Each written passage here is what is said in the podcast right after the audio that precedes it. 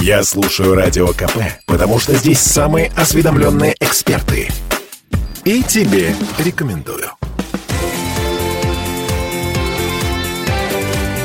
Картина недели.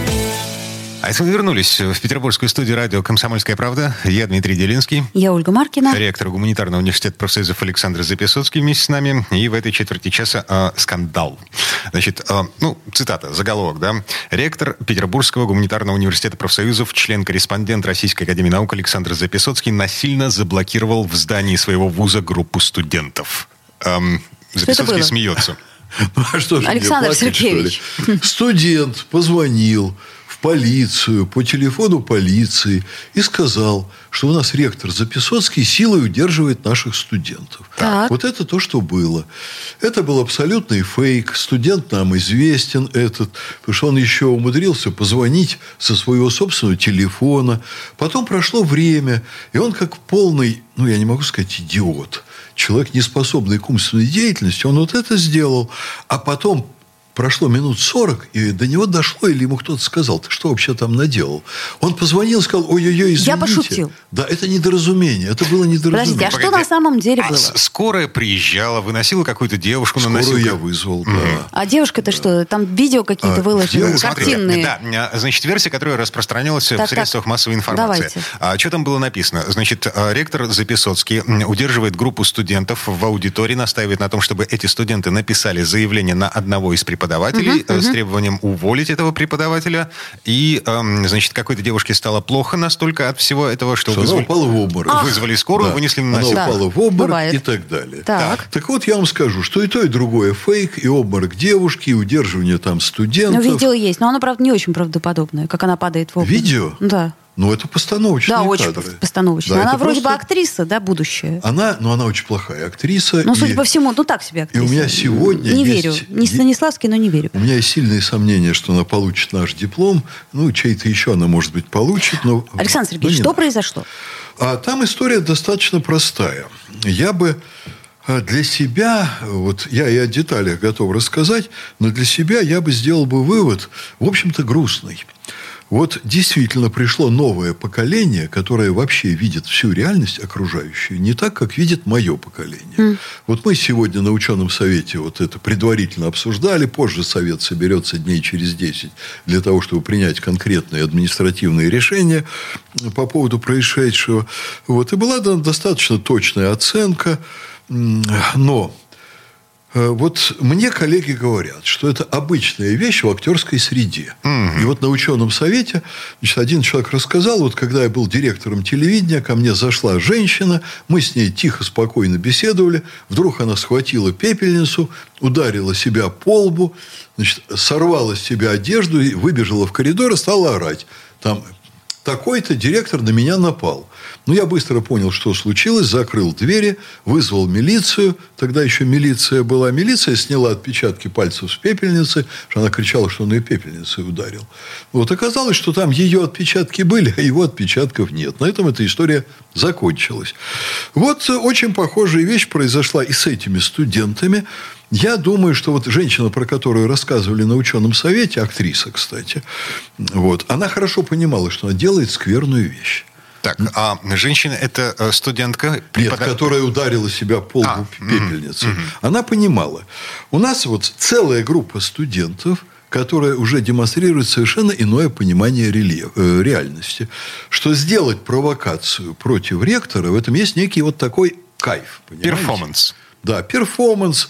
Вот, значит, выставить ректора в каком-то таком неправильном свете. Это разойдется по сетям, все будут хлопать в ладоши и так далее. На самом деле конфликт есть. Так.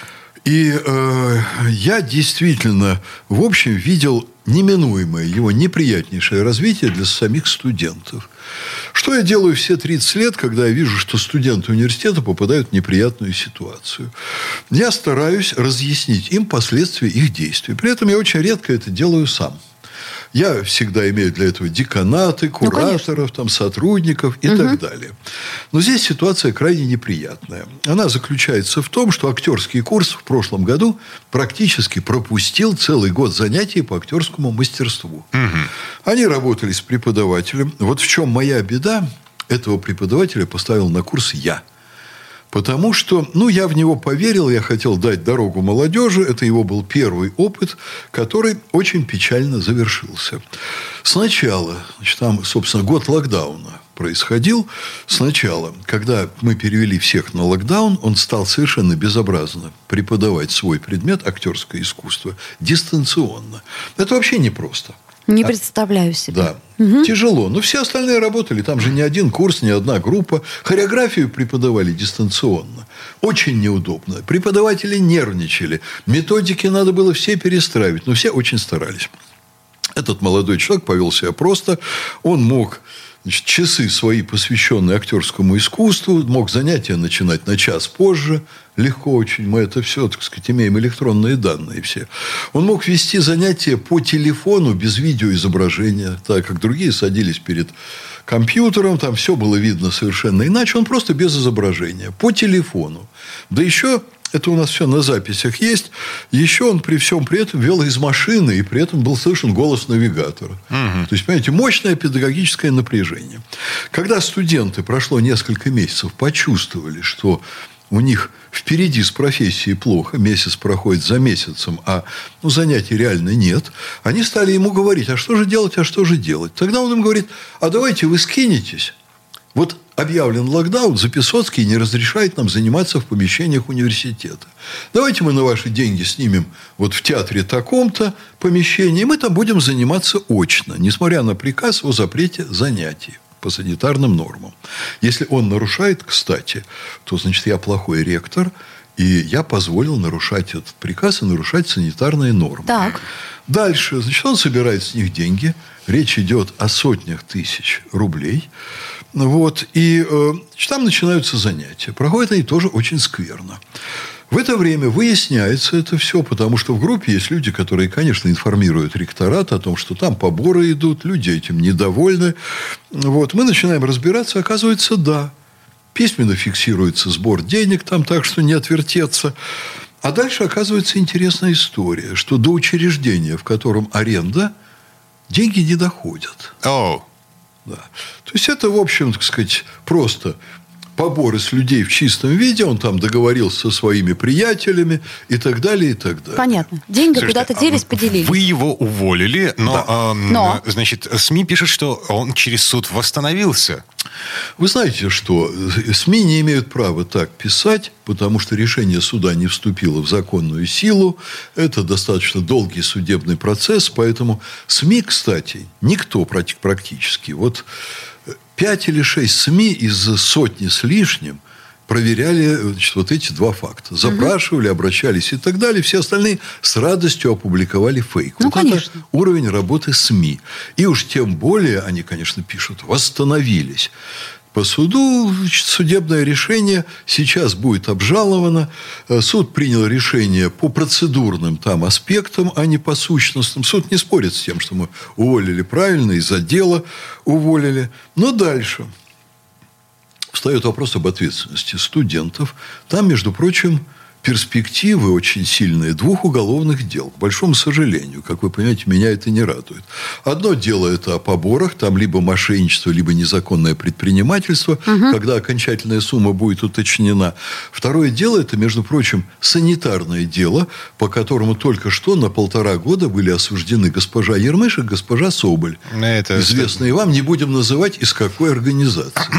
Да? Буква Н и восклицательный знак, Да. запрещенный Ну, в России как экстремистская организация. Вот они символика. Получили по полтора года. За Так. что они получили по полтора года? Они призывали людей на митинги на свежем воздухе. Только призывали. А здесь преподаватель. Человек, который э, имеет, ну, скажем так, подчиненных, зависимых от него студентов. Он их собирает и ведет в закрытое помещение и проводит с ними занятия. При этом среди этих студентов есть те, кто собирает деньги, кто организует приход.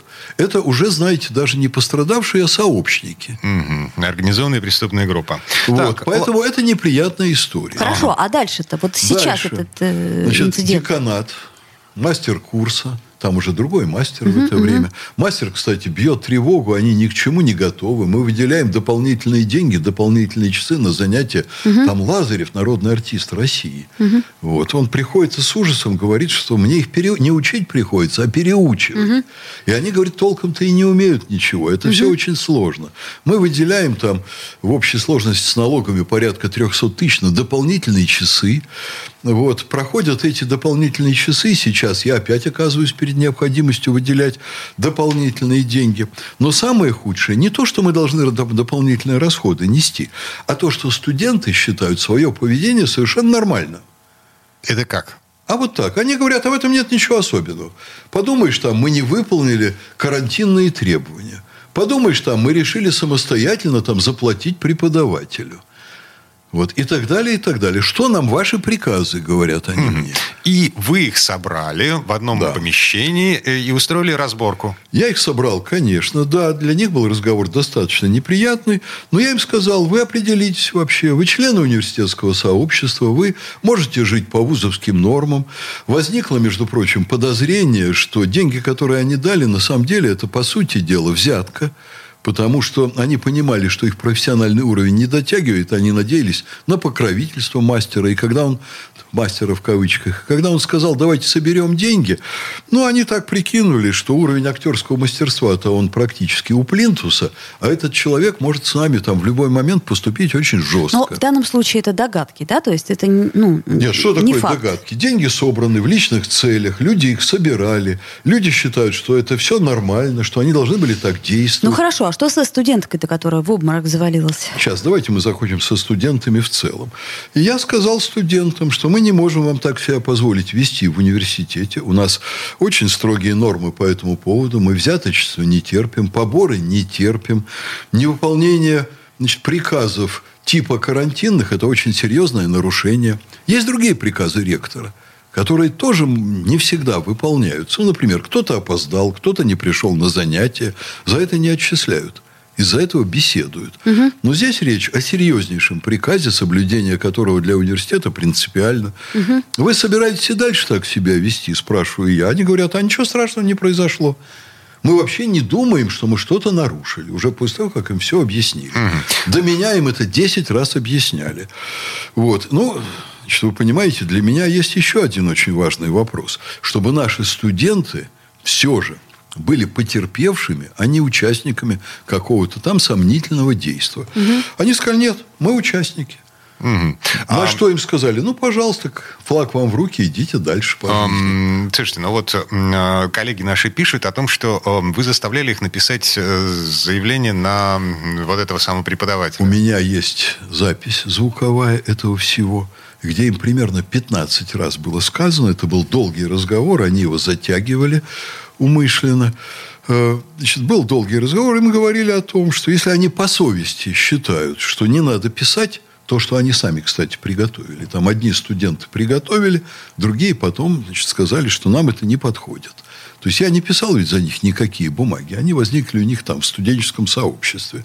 Вот и там было написано, что да, там мы поступили неправильно, мы это осознаем, там и так далее, и так далее. Это было их предложение.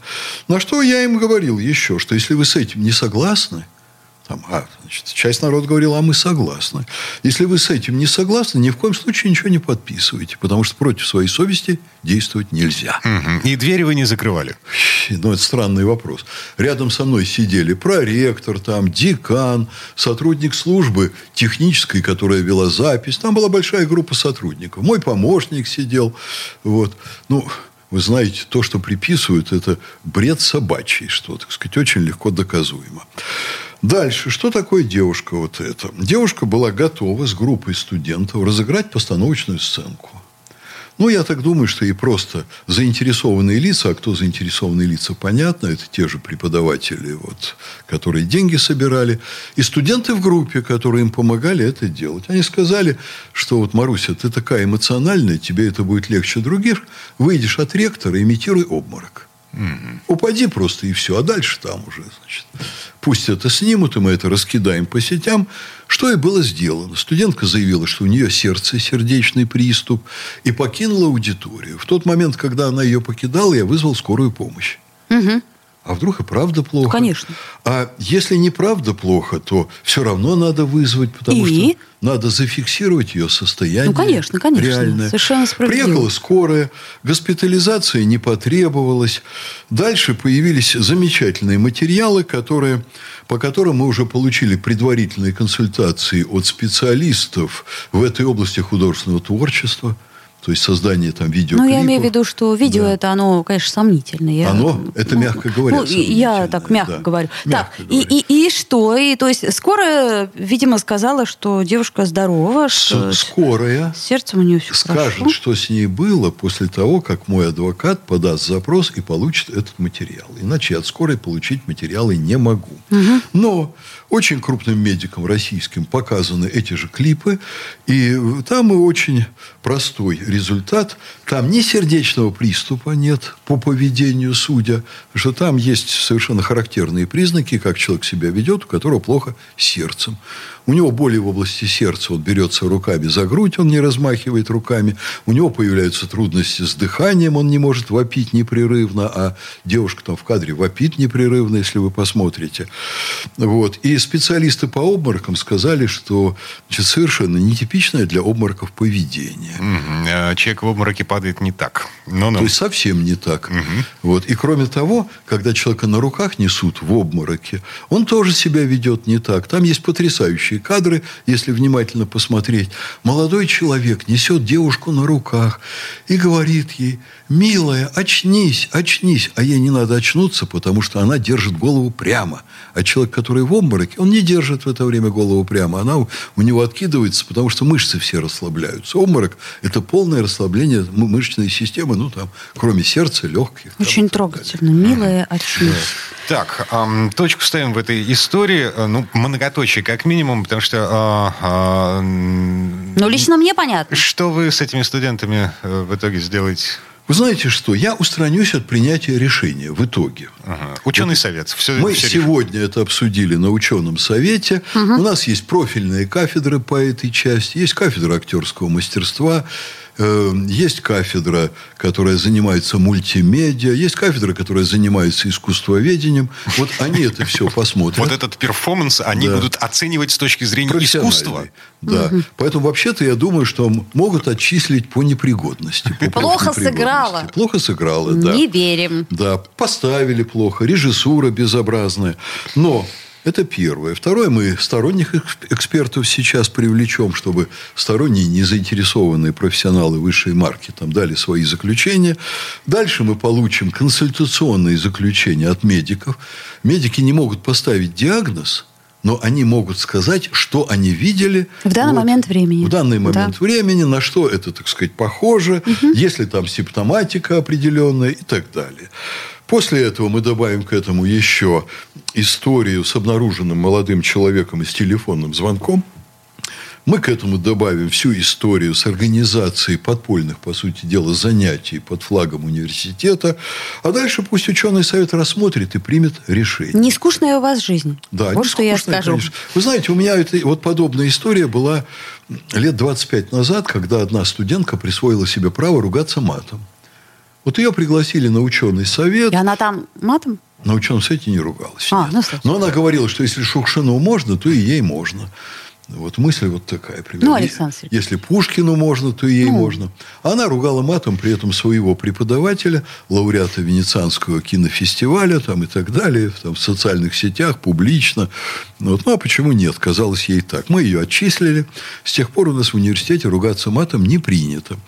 Я думаю, что совсем через короткое время у нас все поймут в университете, что и, значит, конечно, про это время от времени приходится напоминать, заниматься сбором наличных денег на подпольные занятия и стимулирование преподавателя не надо этим заниматься. Как это звучит замечательно. Да. Подпольные занятия. Не, Да. я понимаю, там на какую-нибудь вечеринку непристойную собирать, там еще на что. На подпольные занятия. На непристойную вечеринку если это не стало общественным фактом. Можно. Я не обращу внимания. Правильно. Этого не, не замечу. Это личная жизнь. Вот. Нельзя э, устраивать провокации, нельзя фейки фабриковать, нельзя врать прессе про родной университет. Э, Пресса вызывает отдельные сожаления, но я не воспитатель для прессы, я не воспитательный персонал. Но я могу предположить, сегодня уже звучали мнения, очень резкие члены ученого совета. Вы понимаете, это разрушение образовательного пространства. Потому что если вот такие вещи сойдут людям с рук, дальше вообще кого-либо чему-либо учить становится невозможным. Вот вы поставили двойку, а там молодой человек ее получив, он вышел, ему стало плохо, и он уезжает на карете скорой помощи. И преподаватель 10 раз подумает, ставить ему двойку или В нет. следующий раз. Да. То он такой нервный, еще помрет. Да, а деканат, если вызовет студента и скажет, вы прогуляли, дайте объяснение. Тоже обморок, скорая помощь, звонок в полицию, что там декан держит студентов заперти. Абьюз. Еще есть такое Да. слово. А, Газлайтинг. Слушайте, а я на этой неделе начал смотреть э, совершенно роскошный сериал э, «Среды», ну, продюсерская компания, который называется «Контакт». Контакт. М, Вот как раз про современных детей, подростков на грани школы и вуза, и про то, как с ними э, на самом деле надо обращаться. Настоятельно рекомендую, это очень прикольно. Я выполню вашу рекомендацию, но я вам скажу, что у меня есть внутренняя позиция определенная.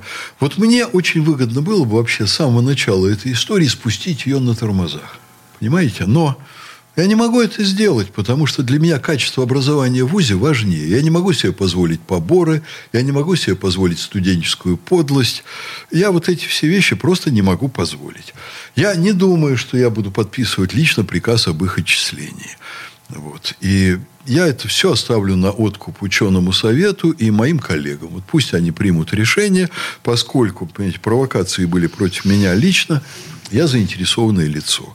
Но тот случай, когда я не на стороне своих студентов. Мне трудно вспомнить, когда это было. Вот чтобы я был не на стороне одного безобразника, такое было. Но чтобы я оказался не на стороне целой группы студентов, это со мной впервые за 30 лет моей работы ректором. Я не на их стороне. М, Ну, наверное, э, фигово, что мы удивляемся, мы не потеряли способность удивляться тому, что происходит вокруг нашей жизни, но фигово то, что мы вынуждены удивляться вот таким вещам. Приговариваем. Э, Ректор гуманитарного университета профсоюзов Александр Записоцкий. Ольга Маркина. Я Дмитрий Делинский. Э, Всем хороших выходных. До встречи. До свидания. Картина недели. Я слушаю Радио КП, потому что здесь самые жаркие споры и дискуссии. И тебе рекомендую.